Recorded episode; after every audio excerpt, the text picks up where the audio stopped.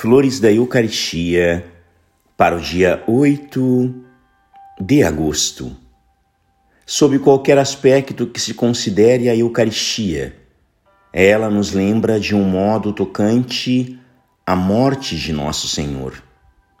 Foi instituída na véspera de sua paixão, na mesma noite em que se entregou aos inimigos.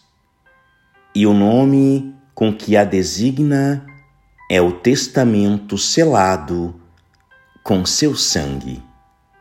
O estado de Jesus é um estado de morte. Em suas aparições, mostrou as suas chagas como nossa vítima. Jesus está sem movimento, sem vontade, semelhante a um morto que se precisa transportar. Em seu redor reina um silêncio de morte.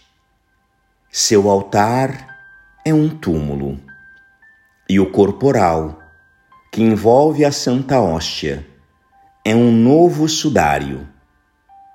Quando o sacerdote vai celebrar o santo sacrifício, traz sobre si as insígnias da morte, os paramentos sagrados, são todos ornados de uma cruz, na frente e nas costas.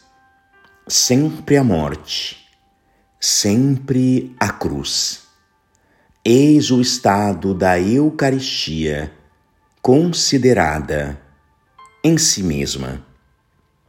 Graças e louvores sejam dadas a todo momento ao Santíssimo e Diviníssimo Sacramento o Senhor esteja convosco, Ele está no meio de nós.